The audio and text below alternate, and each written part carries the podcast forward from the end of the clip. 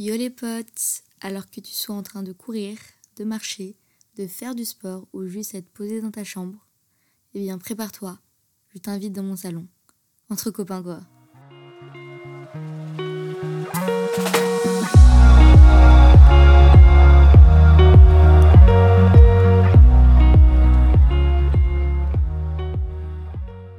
Hello les potes, ou alors je devrais dire plutôt bonsoir encore une fois. J'espère que vous allez bien. Je suis de bonne humeur. Je suis en retard pour ce podcast aussi. Mais vous pouvez pas savoir à quel point je suis contente à chaque fois de brancher mon petit micro, de parler. J'adore parler vraiment. On m'a toujours reproché, ma mère m'appelait souvent le moulin à parole. Mais j'aime beaucoup parler. Alors aujourd'hui, en parlant de parler, on va parler de Noël parce que c'est dans genre deux semaines, je crois, maintenant. Je sais pas quand est-ce que sortira ce podcast encore, mais en tout cas, on s'en rapproche vivement. Du coup, c'est un sujet que je ne pouvais pas ne pas traiter. Vraiment, il y a trop de mythes autour, de choses amusantes à raconter.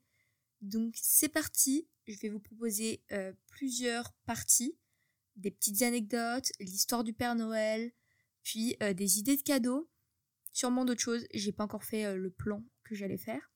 Mais on va commencer en donnant quelques anecdotes. Donc d'abord, le plus grand cadeau de Noël jamais donné, c'est la Statue de la Liberté, qui était un cadeau de la France aux États-Unis en 1886.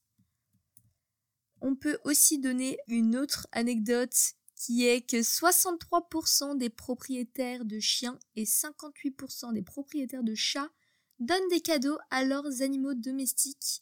Ok, je dois avouer que mon lapin a eu un cadeau l'année dernière. Je peux plus me rappeler ce que c'est, mais je me rappelle que ma mère lui en avait donné un. Pour ceux qui connaissent pas trop ma vie ou mon lapin, le lapin c'était vraiment la queen de la maison. Franchement, on lui donnait du jus d'ananas à la paille et on lui mettait du baume à lèvres. Allez savoir pourquoi. Ensuite, les cadeaux les plus reçus, ce sont des chocolats, des livres ou des produits de beauté. Faut avouer que les filles, on galère toujours plus à trouver des cadeaux aux garçons. Franchement, les garçons, à chaque fois, on reçoit les gels douches, les parfums, les rouges à lèvres, les chocolats. Mais euh, c'est plus compliqué dans l'autre sens. Bref, blague à part. Et il y a aussi 6,5 millions de sapins de Noël qui sont vendus chaque année en France, dont 5,5 millions de sapins naturels et 1 million de sapins artificiels. Et il faut savoir que c'est au 19e siècle qu'est apparu le premier arbre de Noël artificiel. Il a vu le jour en Allemagne et était décoré de plumes d'oie teintées de vert.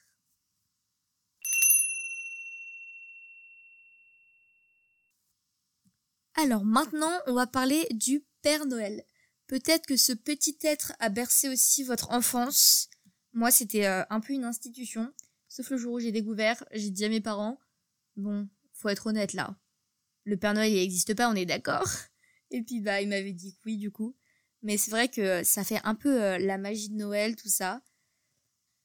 Sauf qu'aujourd'hui, il y a un débat plus vif sur le fait de faire croire à son enfant ou pas que le Père Noël existe, puisque c'est vrai que ça reste un mensonge. Et pour ceux qui ont opté pour de la pédagogie dite blanche, donc euh, ne pas mentir à ses enfants, vraiment les considérer comme euh, un adulte, un être à part entière, eh bien, ils sont pour ne pas faire croire à leurs enfants au Père Noël, c'est une position qui se défend.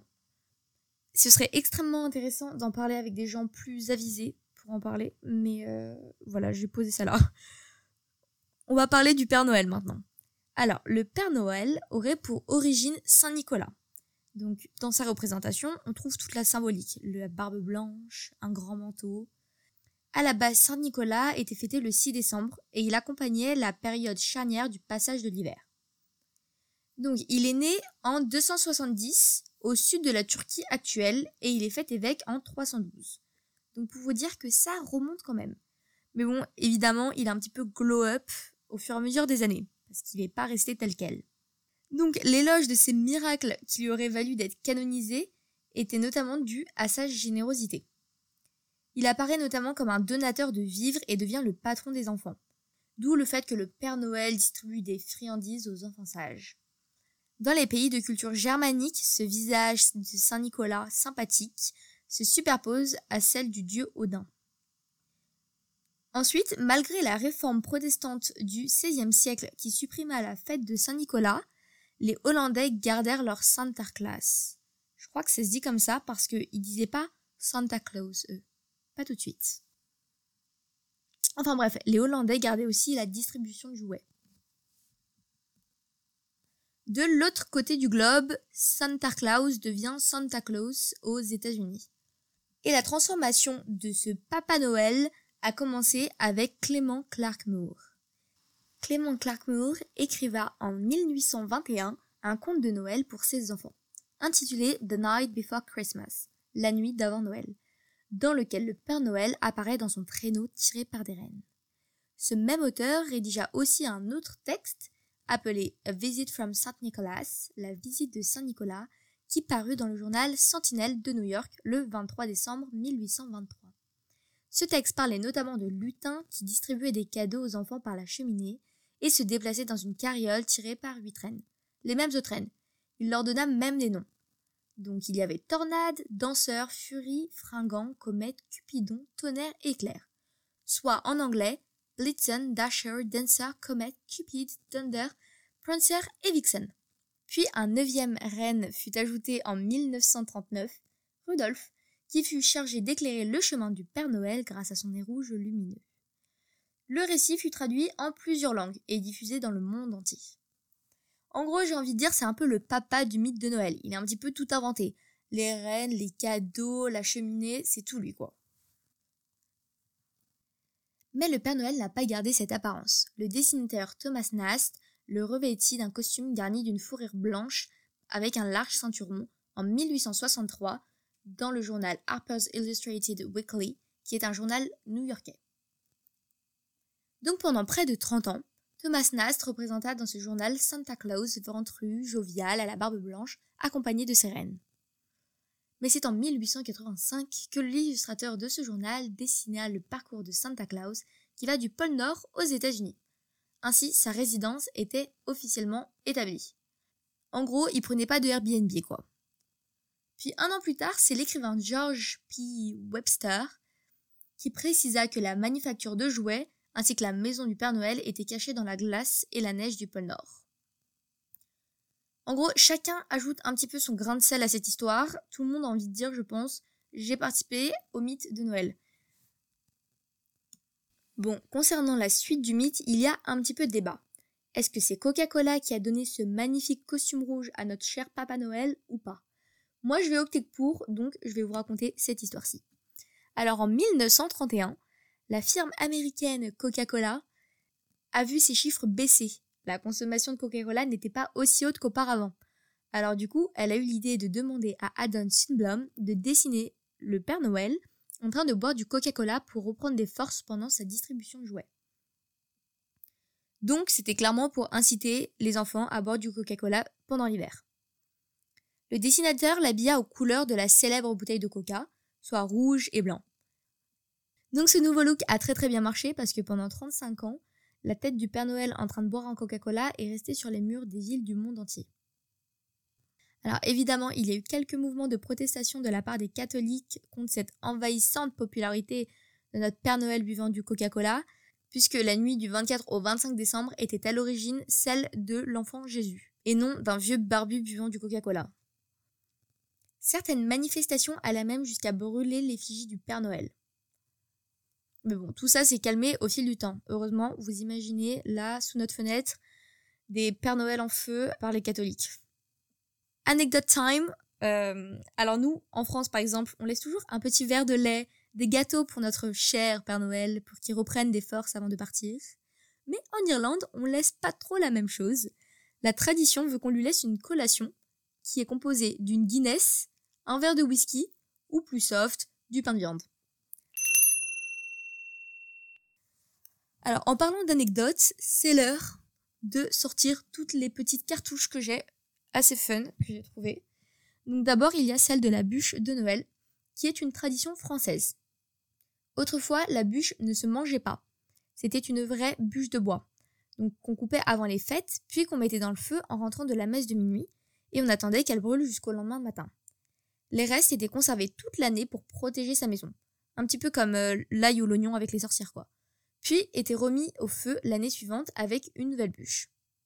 Donc en gros, la bûche était bénie pour protéger la maison. Bon, pour ce qui en est de la pâtisserie, elle a vu le jour en 1945.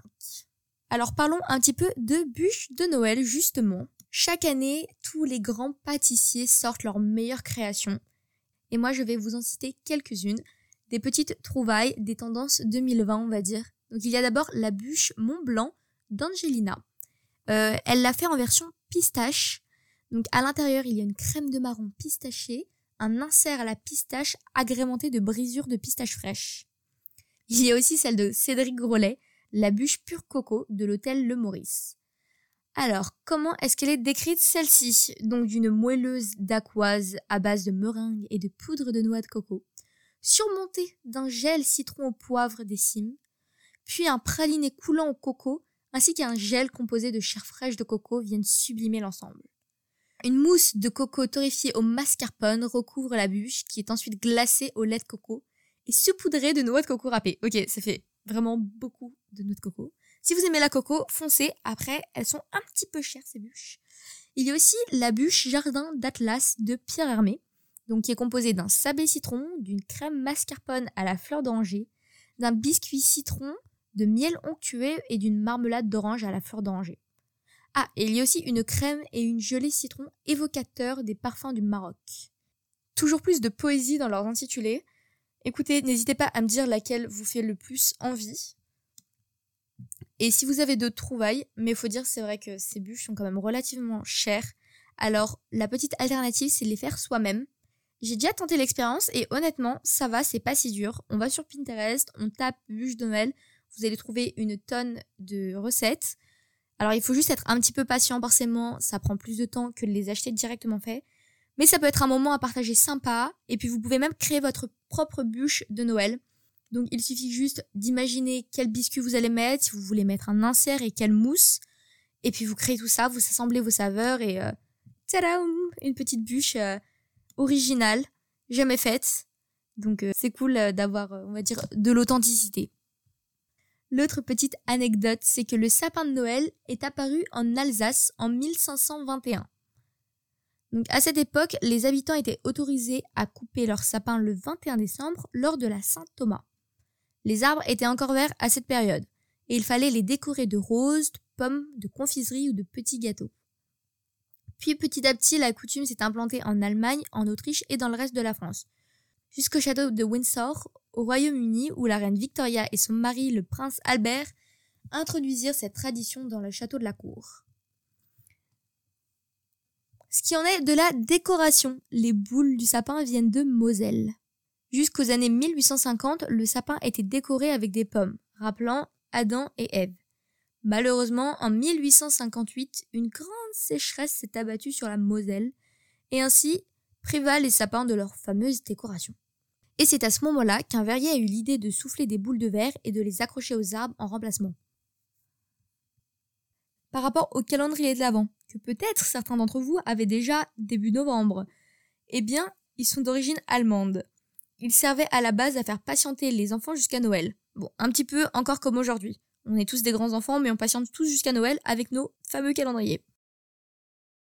Par contre, eux n'avaient pas de chocolat, de cadeaux, ou aujourd'hui on peut même dire de la bière, du vin, du thé, des confitures. Toutes les bêtises que vous pouvez trouver, vous pouvez les trouver dans un calendrier. C'est devenu extrêmement marketing. On peut dire que Sephora a fait son propre calendrier aussi. Eux n'avaient pas ça, mais ils avaient des images religieuses comportant une phrase de l'évangile ou une incitation à la bonne action. Pas bien sûr que de nos jours ça a vraiment encore une grande efficacité je crois qu'on préfère tous du chocolat qu'une incitation à une bonne action. Après, ça dépend des goûts. Autre petite anecdote, la paix de Noël et la Première Guerre mondiale. On peut en parler. Donc le 25 décembre 1914 peut faire l'image d'une sorte de fraternité qui s'est installée entre les troupes allemandes et puis les troupes françaises et britanniques, illustrée notamment par le film Joyeux Noël. Donc en fait c'est le fait que pour cette date euh, très importante, les troupes allemandes et les troupes françaises et euh, britanniques ont instauré une sorte de cessez-le-feu d'une journée pour pouvoir célébrer Noël. Sauf que en fait, ils sont un peu devenus potes avec le camp d'en face. Ils ont fait des tournois de foot, ils ont mangé ensemble. Du coup, impossible de tirer sur leurs potes après ça. Donc du coup, les officiers ont dû les répartir sur d'autres fronts pour pouvoir continuer les combats. Pour continuer dans cette bonne lancée de anecdotes assez fun, il y a aussi le fait que Noël était illégal et beaucoup moins important que Pâques entre les années 1651 et 1681. C'était illégal notamment dans les colonies anglaises d'Amérique du Nord, et c'est longtemps resté sans signification aux États-Unis, qui en ont fait depuis les années 1950 la grande célébration commerciale que l'on connaît. Elle s'est ensuite répandue sur une bonne partie de la planète et le pape Benoît XVI s'en est d'ailleurs plaint lors de la messe de minuit à Rome le 24 décembre 2011. En tout cas, Noël, c'est pas la fête religieuse la plus importante pour la chrétienté, c'est bien Pâques qui marque la résurrection du Christ. Parce qu'il faut aussi dire que Jésus n'est pas né un 25 décembre. En fait, c'est une fête très ancienne païenne, celle du soleil invaincu. La fête, elle remonte à l'Empire romain.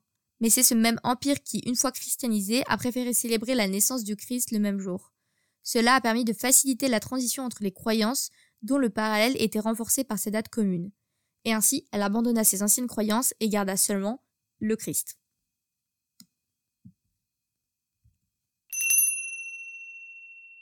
Laissez-moi maintenant vous donner quelques idées de cadeaux si vous êtes aussi perdu que moi tous les ans et que vous y prenez à la dernière minute. Je me suis rappelé qu'il y avait Noël il y a une semaine. Alors c'est pas totalement de ma faute. Hein. Le confinement a aussi joué. Le fait que je n'ai pas ressenti le Christmas spirit euh, cette année. Mais du coup, ce que je peux proposer, c'est de personnaliser un peu plus vos cadeaux si vous n'avez pas d'idée. En gros, ça montre surtout que vous avez passé du temps à penser à la personne et à faire le cadeau. Je veux dire, acheter un cadeau, c'est facile, ça prend deux minutes. Mais faire un album photo, prendre du temps à créer un calendrier personnalisé, et ben, pour moi, c'est une réelle preuve que quelqu'un s'intéresse à vous et vous porte de l'importance. Donc, par exemple, cette année, j'ai eu l'idée de prendre une petite boîte et puis de créer des petits mots sympathiques dedans, et puis on l'offre à quelqu'un, et comme ça, chaque jour, il peut lire un petit mot de votre part, par exemple. Pour un anniversaire aussi, j'avais fait un petit bullet journal personnalisé avec des petites photos. C'est moi qui avais tout écrit à la main. Donc je trouve que ça peut être aussi une bonne idée. Évidemment, il y a le mythique album photo, comme je vous avais dit. Pourquoi pas faire aussi imprimer des posters Aujourd'hui, avec tous les trucs de monalbum.com, je sais plus comment ça s'appelle, c'est extrêmement facile de faire ça. Vous pouvez aussi faire de la peinture pour vos proches, pourquoi pas. Et moi, j'ai mon amie euh, Apolline qui dessine sur une coque et qui va l'offrir à son papa ce que je trouve euh, adorable. Donc euh, pensez à faire des petits cadeaux personnalisés ou même écrire une lettre. J'adore écrire des lettres, vraiment. Peut-être que je vous en parlerai dans un autre épisode, mais je trouve que c'est tellement plus à la fois romantique, mais aussi sentimental, authentique, parce que c'est un bout de papier qu'on peut garder, alors qu'un message, ça se perd dans une file de discussion. Et puis, vous pouvez même relire la lettre autant de fois que vous voulez, et je trouve ça incroyable. Enfin bref, qui dit cadeau dit aussi manger de 11h à 23h le soir. Je sais pas vous, mais nous, on mange toute la journée. À la fin, t'as l'impression d'avoir mangé pour l'année entière. On va parler des traditions culinaires de chaque pays. Alors en France, vous le savez sûrement, tout ce qui est foie gras, saumon, c'est surtout des plats riches quand même quand on fait la réflexion. Des plats riches en protéines, en graisse aussi, mais des plats forcément qu'on fait pas tous les jours, assez chers, se comprend aussi dans un sens, mais vraiment riches en protéines en fait. Enfin bref, au Sénégal par exemple, c'est le tiboudien de poisson. Donc c'est un plat de riz cuisiné avec des tomates accompagnées de poissons, de légumes comme les carottes, les navets ou les aubergines. Au Venezuela, on va voir les alacas. Donc ce sont de la viande de bœuf ou de porc avec des raisins secs, des olives, du poivron, enveloppé dans des feuilles de bananier et plongé dans l'eau bouillante. En Ukraine, on peut aussi avoir le vareniki. Donc, c'est une sorte de ravioli qui peut être mangé sucré ou salé. On peut le farcir avec du fromage ou de la confiture de foie, des champignons, du chou ou même des graines de pavot. Au Portugal, on a le bacalhau cozido. Alors, c'est préparé avec du poisson. C'est une sorte de bouillie accompagnée de choux, de pommes de terre, de pois chiches, d'oignons et de persil. Le tout bien arrosé d'huile d'olive. Parce que Noël, c'est à la fois une fois par an, mais ça veut aussi dire manger bien gras. Au Mexique, on a la dinde au chocolat. Donc, la dinde au chocolat est la grande spécialité de Noël. Il est très courant apparemment de trouver du cochon de lait ou même un plat de morue sauce chocolat. Donc ils mixent plat et puis dessert. Comme ça, ils passent plus vite euh, à l'ouverture des cadeaux, quoi. Pourquoi pas? Ah c'est bizarre quand même. Hein. Alors en Finlande, on a le porkanalatiko. Donc c'est un petit gratin préparé avec des carottes et des épices et puis un petit peu de viande et recouvert de noix. C'est un petit peu comme le gratin dauphinois ou le gratin de cardon en France. J'adore le gratin de cardon. Je sais pas si vous en faites vous à Noël, mais vraiment, moi je défonce le plat tous les ans. En Islande, ils ont les akikjot. Ça fait penser un petit peu au nom de meubles Ikea. Donc c'est de la viande d'agneau et du mouton bouilli coupé en fines tranches. C'est une sorte de pastrami qu'ils mangent généralement sur du pain ou des galettes de seigle. Puis on va pas oublier nos chers amis les Américains qui eux mangent leur euh, fameuse dinde de Noël énorme qu'on voit aussi à Thanksgiving.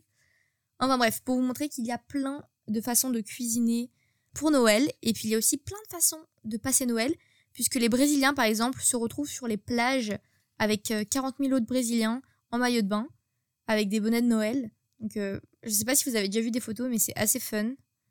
Ou même euh, dans les pays plutôt Islande, plutôt nordiques, ils le passent dans des sortes de jacuzzi. Je sais pas trop comment ça s'appelle.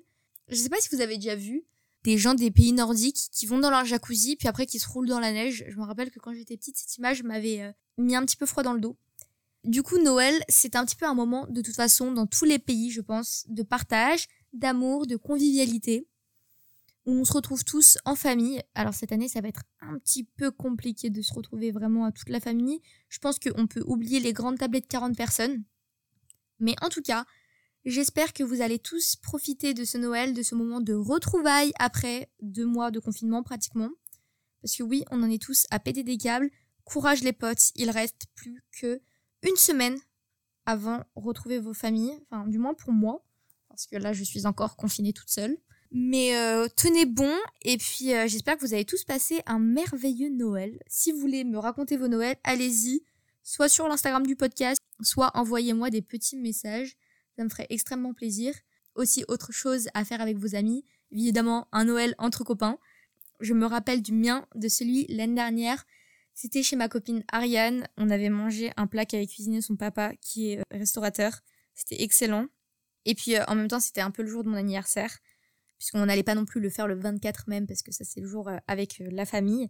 et puis n'hésitez pas aussi à faire des secret Santa, faire des petits cadeaux avec vos potes. Je trouve ça vraiment trop cool. Même si c'est juste, comme je vous ai dit, un petit dessin, une petite connerie. Franchement, je trouve que ça fait toujours plaisir et c'est des petites choses que vous gardez.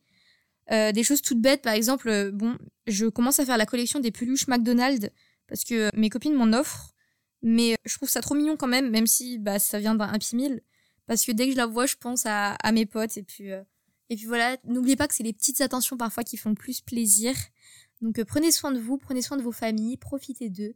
Et moi, je vous fais plein de bisous pour ces fêtes. Et puis Merry Christmas everyone. Du coup, si vous voulez m'entendre chanter du Maria Carey, attendez la fin. Sur ce, bye bye mes copains. I don't love Christmas. There just one thing I need. And I don't care about the presents. I just need a Christmas tree. I don't need to hang my stocking there upon the fireplace. Santa Claus won't make me happy with a toy on Christmas Day. I just want you for my own, more than you could ever know. Make my wish come true.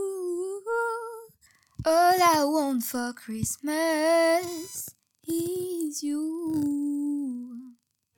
Better than a trust in love. It's like this whole world keeps on messing it up. Yeah. I thought that I could do better if I just believed. I'm thinking back to when you were in the sweater that you got from me.